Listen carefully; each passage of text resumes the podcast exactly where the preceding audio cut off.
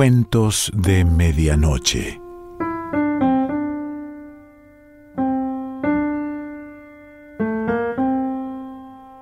El cuento de hoy se titula Palma y pertenece a Ana Basualdo.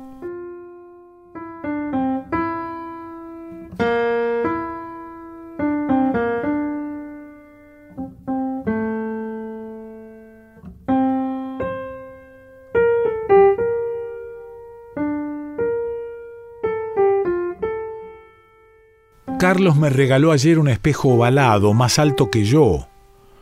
Me dijo que cómo puedo vivir sin un espejo que me refleje entera. Nunca me hizo falta, pero ahora que lo tengo, me gusta tanto que casi no me alejo de él. Es bueno que existan los espejos, pero siempre me inquietó compartir con ellos una casa. Si no puedo compartirla con Carlos ni con nadie, porque tropiezo con sus miradas, mucho menos podría andar por ahí tropezando con mis propios ojos que me asustan. Por eso, creo que estaré frente al espejo hasta que me canse y después lo pondré de cara a la pared. Y aquí estamos los tres, sentados como en el teatro, mirándonos sorprendidos a nosotros mismos. Llama Carlos. Dice que me espera desde hace una hora, que nunca dejaré de ser egoísta y que de nada sirve hacerme regalos. Su voz, irritada, hace añicos la lenta estrategia que me permite llegar al mediodía. No sé qué hora es. La ventana que da al patio está cerrada y me veo a medias en el espejo gracias a la luz que se filtra en la sala, la única que soporto a esta hora. Cuando fui a buscar los gatos, anduve a tientas por el pasillo, como quien nada en la oscuridad. A mí la mañana me confunde como a otros, a la mayoría los confunde la noche. Julio dice que debería levantarme al amanecer, así me aclimataría a la luz tan fácilmente como lo hace el día. Despertarse es dar un salto sin puente de ayer a hoy, destruir el día de ayer o cargar con él durante todo el día de hoy. A la tercera taza de café nace el puente. El pasillo y la sala empiezan a ser transitables. Lleno hasta el tope la cuarta taza, enciendo el segundo cigarrillo y atiendo otra vez el teléfono. Voces que tironean los lecheros cerca de la ventana flotan en una luz que nunca despierta de un salto, que se desenrolla quedamente en la punta de las ramas. Fuera, el chopo vigila como un caballero incorruptible. Chopos. Una isla de chopos que visité, o, o soñé que visitaba, con mi padre, hace veinte años, solo él y yo, sin ninguno de mis hermanos. Quizás las islas viajen por la noche, y a esta hora, eso habrá sucedido más temprano, corregiría Julio, tendrían que volver a sus discos de agua y quedarse allí sentadas durante todo el día. El borde azul de la taza se redondea por fin. La taza cabe segura en mi mano, los colores se ordenan y el espacio ya no me separa de la ventana, me une con ella. Como un mar, la luz devuelve ahora los objetos de la casa perdidos desde ayer. De pronto, el racimo de canicas verdes que se amontonaban neutras en el fondo del florero resplandecen una a una es el primer minuto vivo del día. En algún lugar debe haber un amigo perfecto, pienso ahora, despierto, que nunca abrume y que apenas exalte. Carlos llama otra vez. Obligada le miento. Me despido de los gatos. Nos miramos sabiendo que todo es inútil. Lo es al menos más allá del círculo sin equívocos de nuestra mirada. Quise construir alrededor de la casa un círculo tan perfecto como este, pero es apenas una tapia cubierta de hiedra oscura y con la peligrosa fisura de un portón de madera. Más débil que mis gatos, lo abro y cierro todos los días. Pero estoy segura en mi auto. Viajaría así, sin hablar y sin rumbo, meses enteros. Al doblar la esquina encontraré el enorme cartel de Peugeot con la foto del león de mirada tierna. Si tuviera los ojos de ese león, no me importaría llenar la casa de espejos. Soy ese león. Sin embargo, sé que todos me miran hipnotizados como si lo fuera, pero nadie descansa en mis ojos como yo en los suyos. El cartel duró un segundo. Ahora vendrá el campo de girasoles y enseguida la horrible ciudad. Algo debe esconderse en el corazón oscuro de los girasoles, panales de abejas quizá. Son como cabezas de locos o como cajas redondas imposibles de abrir. Los autos se detienen ahora, uno detrás del otro, hirviendo bajo el sol. No hay casi viento, pero los papeles sucios revolotean al borde de la autopista. El camino de las moras, hondo y húmedo, zigzagueante y cuesta abajo, nos alejaba del sol y de la casa hasta que mi madre hacía sonar la campana.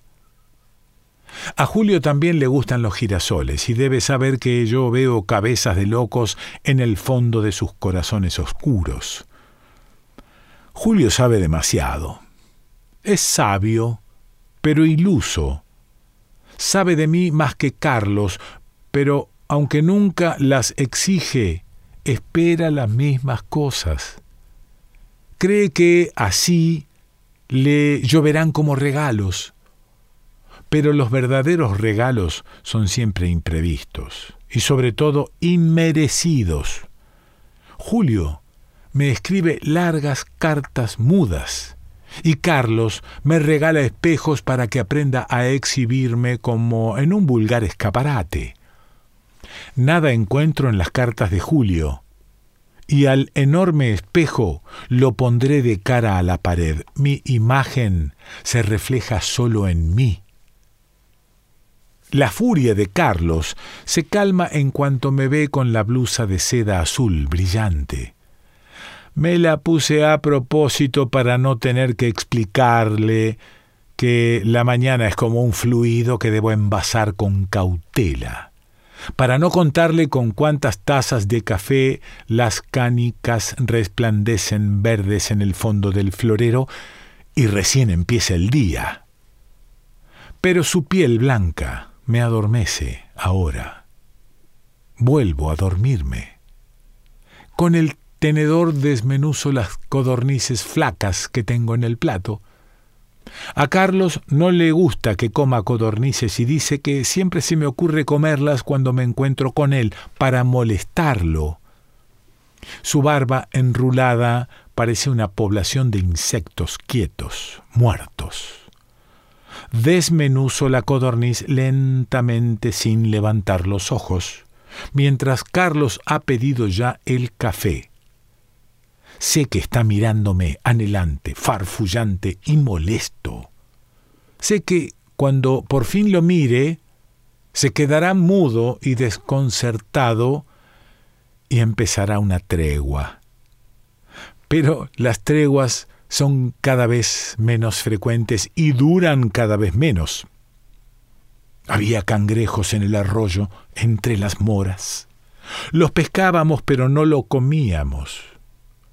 Mis hermanos los clavaban en el tronco de los árboles, los dejaban allí como estrellas de pesadilla.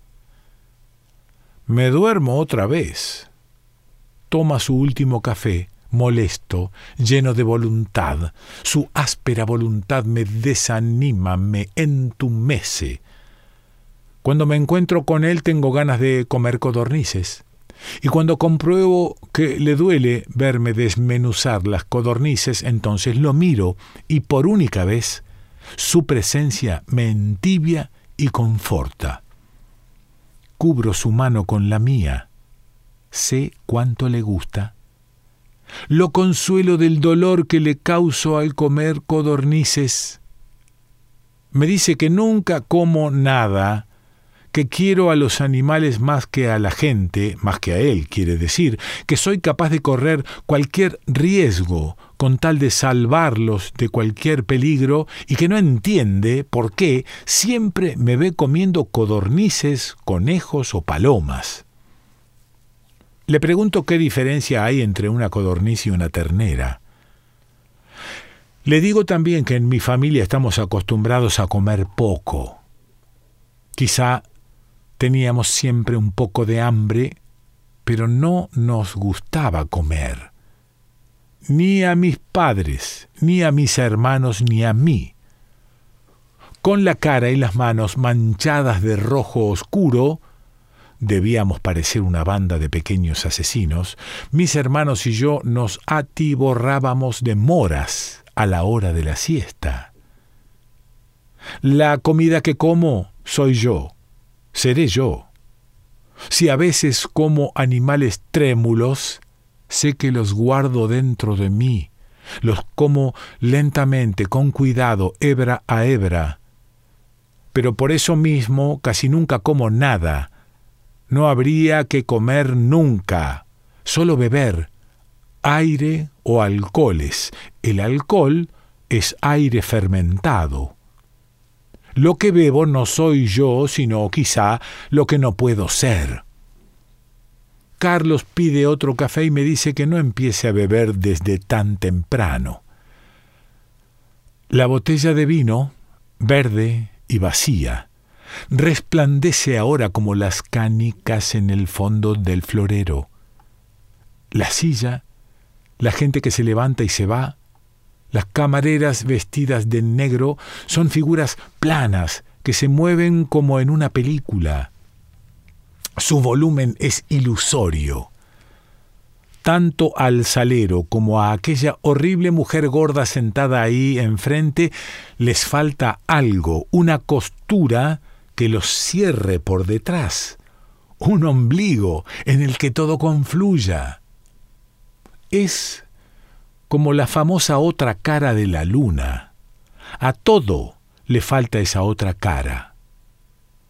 Julio siempre se admira de cuánto veo alrededor, de cuánta certeza tengo, dice, de las distancias, los contornos y los movimientos. Dice, literalmente, que el aire tiene que replegarse cuando mi mano lenta y segura va en busca de las cosas que hasta el aire es torpe cuando yo voy de un punto a otro. Pero no sabe nada, Julio. No me muevo con soltura, sino con cuidado, con incertidumbre. Nunca sé qué hay al otro lado. Tengo que adivinarlo y Carlos sabe menos. Engarza las frases como si fueran premisas de un teorema, me entumece, me oxida casi como las vasijas de barro cocido que colecciona mi madre, las palabras tienen asas para ser llevadas de boca en boca, pero no las tienen para hacerlas salir de adentro hacia afuera. Julio, que también pretende saber esto, dice que yo, en lugar de pensar, es como si nadara. Y hablar me resulta tan difícil, dice, como le resultaría al nadador explicar con palabras sus movimientos en el agua. Es así. Pero las palabras, a veces, son tan grandes como los objetos que nombran. ¿Cómo abrir la boca para que salga un árbol entero? Mucho menos una frase, vagones interminables, atestados. Carlos dice que es a propósito que no le hablo, para inquietarlo. Cuando lo repite más de tres veces, le grito alguna tontería de esas que no pesan nada y me voy. Encuentro en el buzón otra carta de Julio. No la leeré hasta más tarde. Demasiado larga. Sí leo un recorte de periódico que Julio agregó a la carta, donde se habla de una pintoresca población de serpientes australianas a punto de extinción. A Julio y a mí nos gustan las serpientes. Dice que vendrá pronto. La última vez que vino hace meses. Lo esperé en la estación, metida en el auto, imaginando qué cara pondría cuando me viera con el pelo corto. Yo había sospechado que solo me quería por la exuberancia de mi pelo largo y rubio. Le costó reconocerme. Estuvo a punto de ser abandonado por el encantamiento. Espié con dolor cómo luchaba silenciosamente por superarlo y respiré cuando me di cuenta de que lo había conseguido.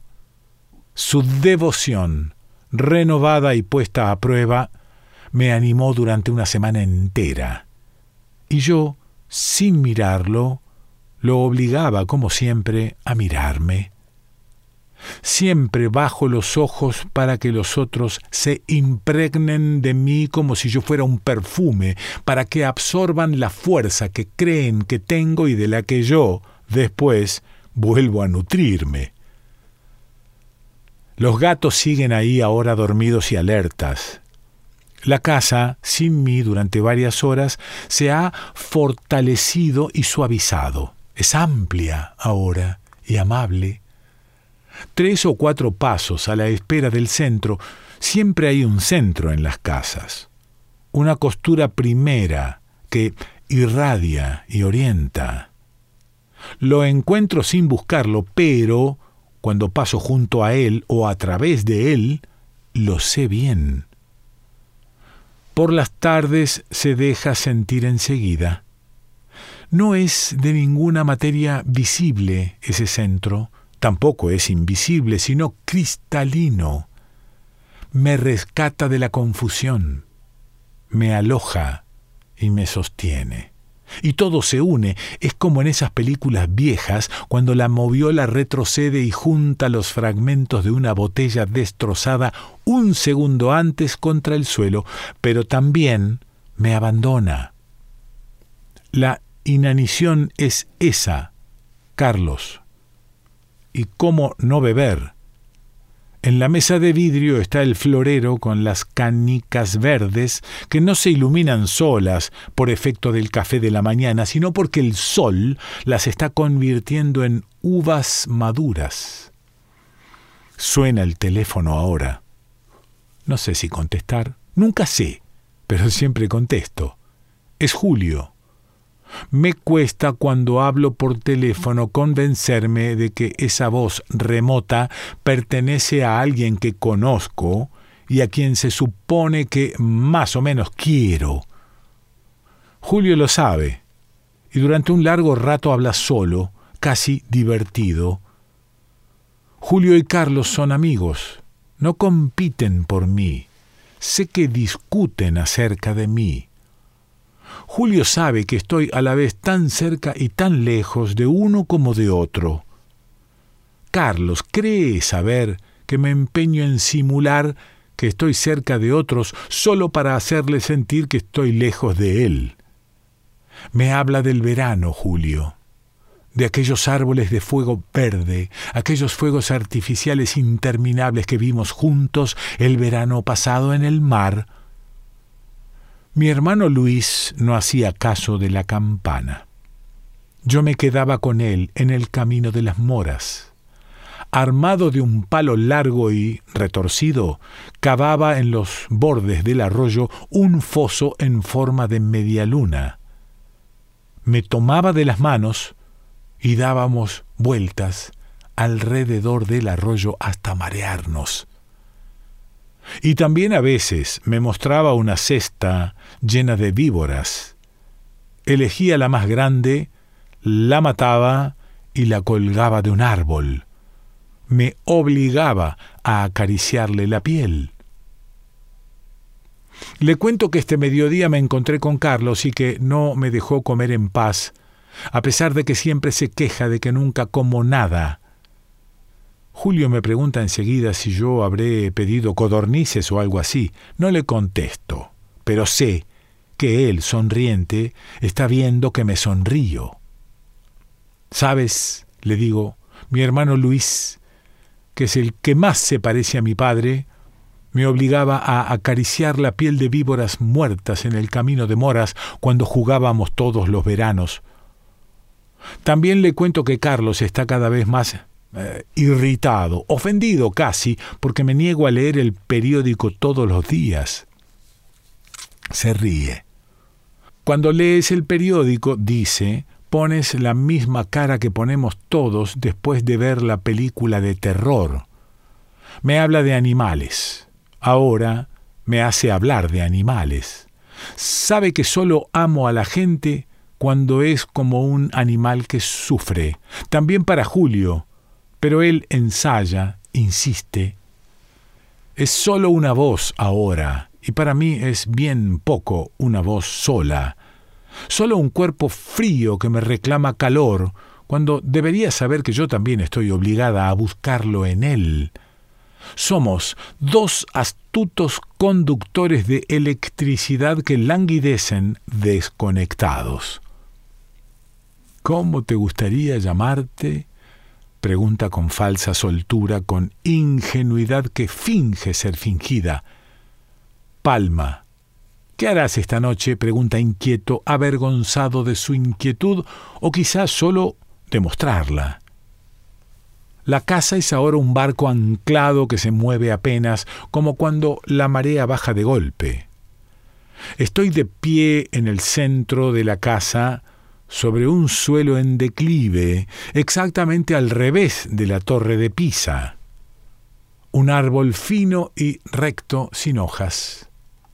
La luz se ha ido, barrida por la breve tormenta de verano que se refleja en el espejo. Es casi como aquella fiesta de fuegos frente al mar en agosto pasado. Pero se apagan de pronto esos relámpagos. La luz se lo lleva todo. Ahora solo brillan los ojos de los gatos. La respiración de la casa es ahora profunda y avara, como la de los moribundos. El barco se inclina un poco más. Yo sigo firme, como un mástil indiferente, autónomo. El tiempo es tan lento que ya no existe. No es tiempo ya, sino espacio intransitable. Animales trémulos somos todos, ahora, desmenuzados hebra a hebra. Mi madre que nunca me quiso, mi padre que no termina de decidir si me quiere o no me quiere, Carlos que me quiere solo para él, y Julio que me quiere como si fuera una hebra de seda, y yo, de pie, como un mástil fanático que se niega a inclinarse del lado de su barco, absurda con mi vaso de ginebra en la mano. Todas las cosas empiezan y al mismo tiempo terminan. Nada continúa, Carlos. Nada se sostiene seguro en un punto. No hay costura última ni ombligo primero. Pero el dolor de Carlos no termina. Continúa mientras yo no lo llame y le diga lo que quiere oír. Carlos es ahora como un animal que sufre. Sin embargo, no puedo decirle lo que quiere oír. Si lo miro una vez, pretende que lo mire siempre. Si lo miro a él, no puedo mirar a nadie más. Carlos quiere encerrarme entre cuatro paredes y Julio entre cuatro frases. Pero ahora, a esta hora, Mientras solo brillan los ojos de los gatos, sé que, para tener yo una mirada particular, tengo que destinar las mías. Si no elijo, si no entrego en propiedad, me desvanezco sola a esta hora frente a un espejo negro.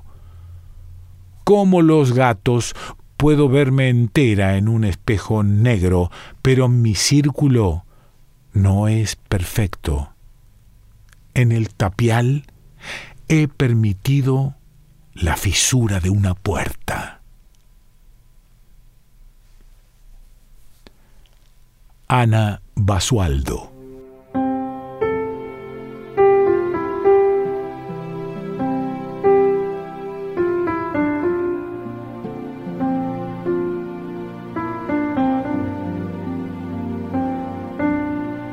Cuentos de Medianoche.